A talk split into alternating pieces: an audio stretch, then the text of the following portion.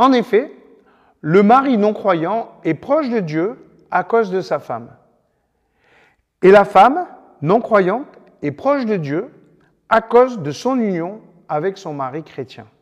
Autrement, vos enfants seraient considérés comme impurs alors qu'en réalité, ils sont proches de Dieu. La force de l'amour de Dieu dépasse le cadre des croyants. Ceux qui les fréquentent en bénéficient. Quelle puissance cette affirmation Si c'est vrai pour nos partenaires de vie et pour nos enfants, pourquoi ne serait-ce pas vrai aussi pour nos amis?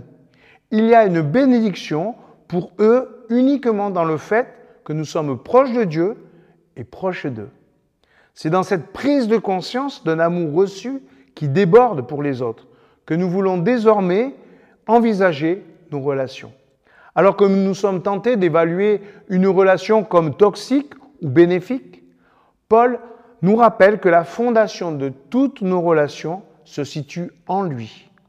Je suis proche du Seigneur et c'est une bénédiction non seulement pour moi, mais aussi pour tous ceux que je côtoie. Ça, c'est un encouragement. Ça nous motive de nous rapprocher non seulement de lui, mais aussi de nos amis.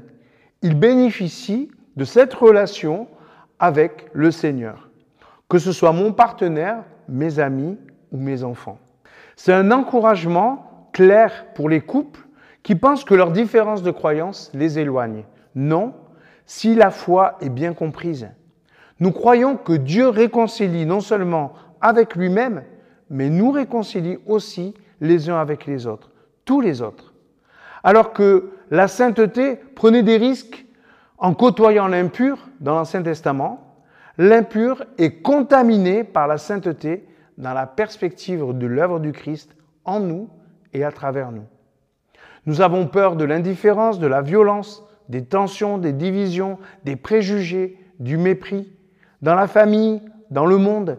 Et voici que la grâce du Christ vient répondre pratiquement et efficacement dans toutes nos relations, même intimes. Merci Seigneur pour ta grâce.